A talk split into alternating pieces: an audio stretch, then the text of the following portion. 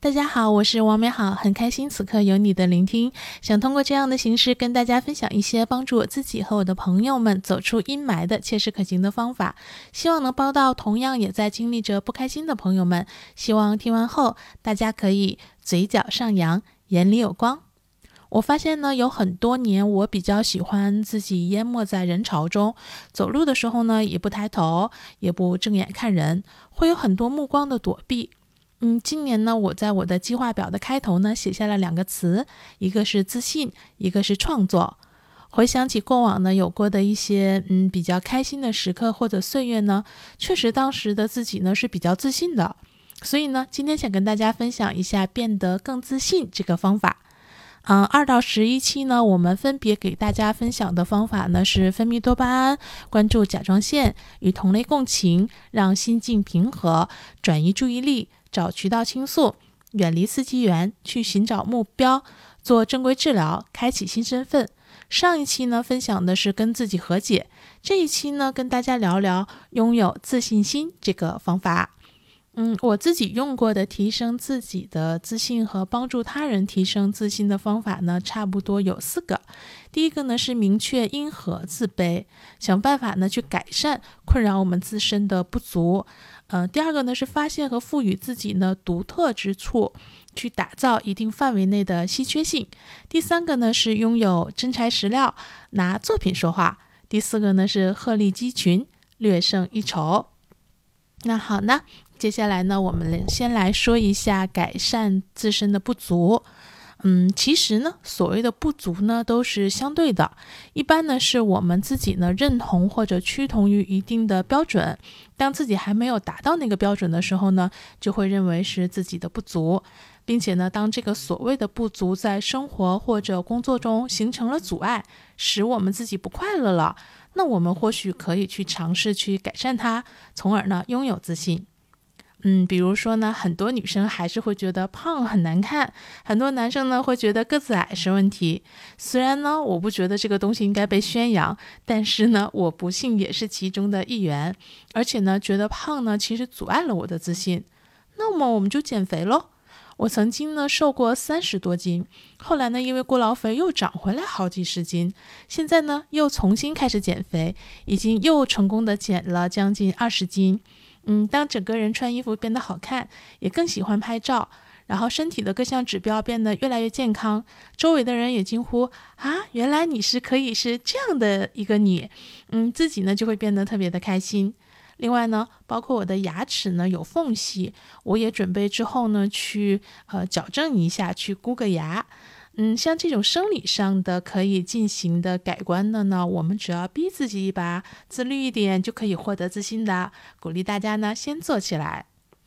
我记得呢，曾经我带过一个团队，嗯，团队里呢都是女孩子，呃，但是呢当时因为工作太忙了，她们呢常常不好好的打理自己，然后呢我就要求她们每天洗头、化妆、换衣服，精精神神的来上班。结果过了一阵子之后呢，大家跟我说，他们自从这么做了之后，可开心了。一个呢是自己呢更喜欢看见自己，一个呢是很多同事见到他们就会赞扬他们啊，好漂亮啊，呃，也特别呢愿意跟他们打招呼和说两句话。其实呢，这就是我当时这么要求他们的目的，因为我知道这呢就会让他们的精神面貌有改观，可以获得自信，然后呢就会获得更多的快乐。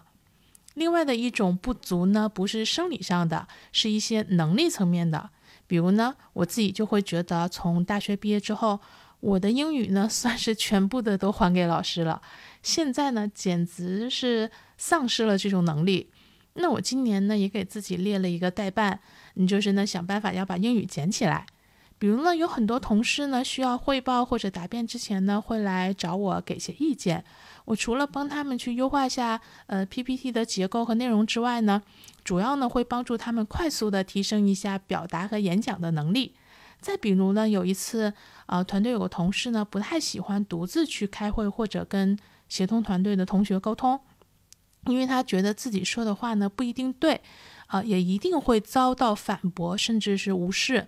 那我就跟他说，其实呢，这是因为呃他自己对自己的业务还没有到非常熟悉的程度。那么接下来呢，一方面我希望他事无巨细的去熟悉自己在做的这块事情，做到了如指掌。另一方面呢，我会继续的派他去单独的参加我认为他可以沟通、可以胜任、可以提意见以及决策的会议，并且呢，在开会之前呢，会先跟他沟通一遍会议上需要他讲出的内容，让他做到心里有底，而不是毫无安全感。经过了也就是不到一个月的这样的安排之后吧，他不但对自己的业务完全烂熟于心，而且呢，有一天开会回来之后呢，就高兴的跟我说：“哎，协同团队的人放弃了原来的意见，说他提出来的做法才是对的，并且赞扬了他，对他刮目相看。”所以呢，我们如果觉得呃自己的有些方面令我们不自信，甚至恐惧。那就想办法去改善这个不足。生理方面的呢，就进行各种调整了；能力方面的呢，就多学多练。只要我们真心努力的去量变、质变呢，终有一天会到来的。嗯，那再来说说发现和赋予自己的独特之处，打造一定范围内的稀缺性吧。嗯，俗话说呢。尺有所短，寸有所长。那其实我们每个人呢，都是有特长或者独特之处的，只是呢，你可能还没有发现。那么第九期的内容中呢，给大家分享了我是如何认知自己的这个方法。嗯，不知道大家是否还记得？有六个问题哦。不记得和不知道的，欢迎去听一下第九期的内容。当你发现和清晰的认知到了自己的独特之处，你就会有更多的。来自这个独特之处的自信，而不是整天沉沉迷于那些可能很难提高到一定水准的方面。举个例子吧，嗯，比如我在我的正常的工作环境中呢，并不需要有很多写呀。说呀，甚至是与声音有关的工作，所以在那个以数据分析呀和完成 KPI 为优秀标准的环境中呢，其实我是有很多嗯不足，且可能是我难以优化到很高水准的不足的。但是呢，因为我知道我在某些我喜欢的领域中呢，我的写、说，甚至是声音的表达呢，不但会受到很多人的赞扬，还不断的令我自嗨，我就依然充满了自信。而且呢，大家要知道，有时候你可能看不起的一点点小小的擅长呢，可能就是别人根本就没有的，在一定的范围内可以造成稀缺的特点或者能力。给大家说几个估计你们都难以置信的例子。呃，我的同学当年实习的时候呢，一开始一直是端茶倒水，嗯，终于有一天呢被发现了，是因为呢。当时台里的主任呢，刚接触互联网，不会发邮件，于是我同学就主动请缨说：“那我，嗯，他他去帮他去解决这个，在我们看来都 so easy 的问题。”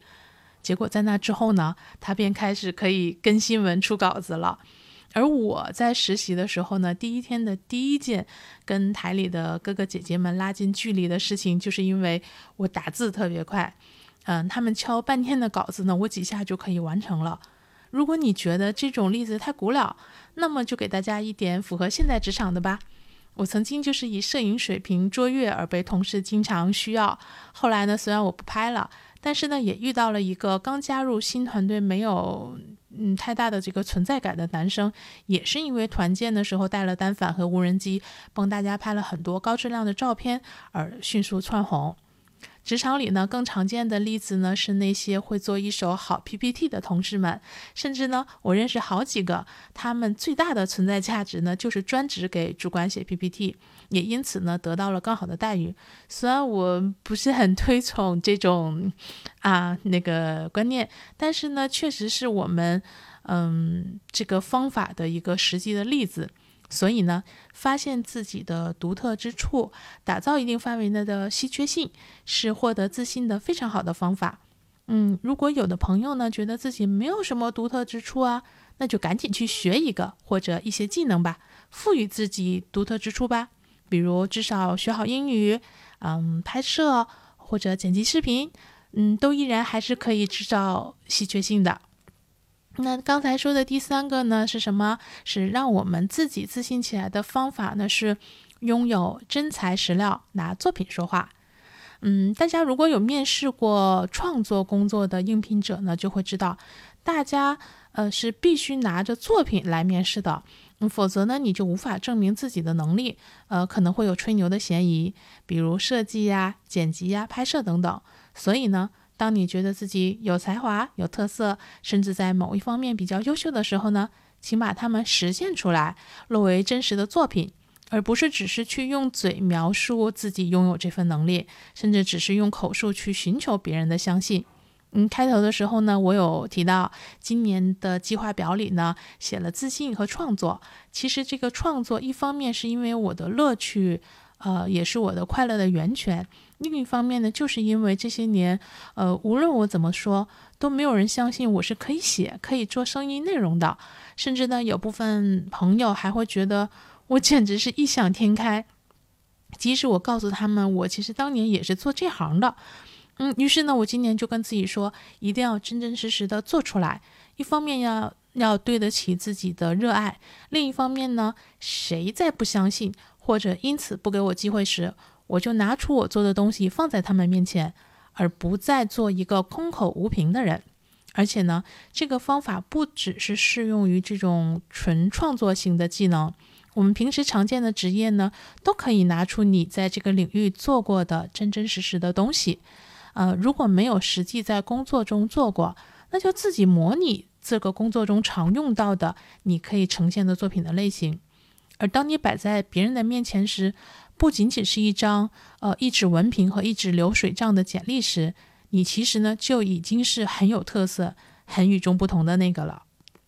而且呢，拿作品说话还有一个好处，就是帮助我们认清自己。有的时候呢，我们确实会自以为是，过于自信，觉得某些东西我肯定可以呀。那么此时呢，你可以尝试把这个事情做出来，你就知道我是不是真的可以了。我自己就用过这种方法呢，去排除一些看似一定能做，但是其实不然的东西。再比如大家比较熟悉的脱口秀吧。嗯，像脱口秀大会啊这些火了之后呢，以及越来越多的这个脱口秀的演员出现的时候呢，相信电视机前的一大批观众都会觉得，就这呀，我也可以呀。甚至有段时间呢，我也禁不住这么想。但是我希望真的有这么想过的朋友们，真的去尝试一下写段子，以及模拟的讲一下。我相信大部分的人呢，就会明白到底是不是真的，就这我也可以呀。